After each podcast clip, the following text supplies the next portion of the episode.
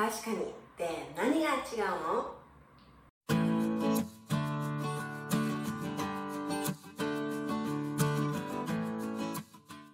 鈴木さんって彼女いるの？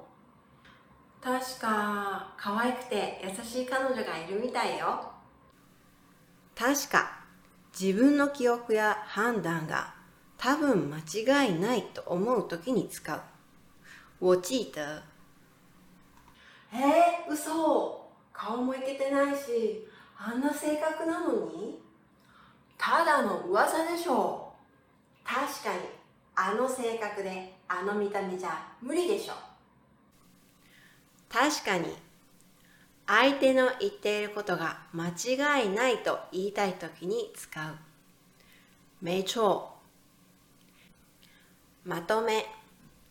確か自分の記憶や判断で多分間違いないと思う時に使う。我记得。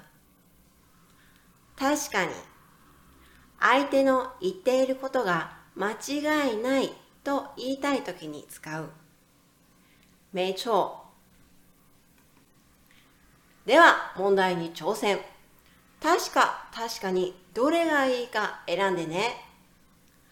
確か確かに明日花火大会だったよね。そうそう、浴衣着ていくね。答えはコメント欄にお願いします。問題やってみてね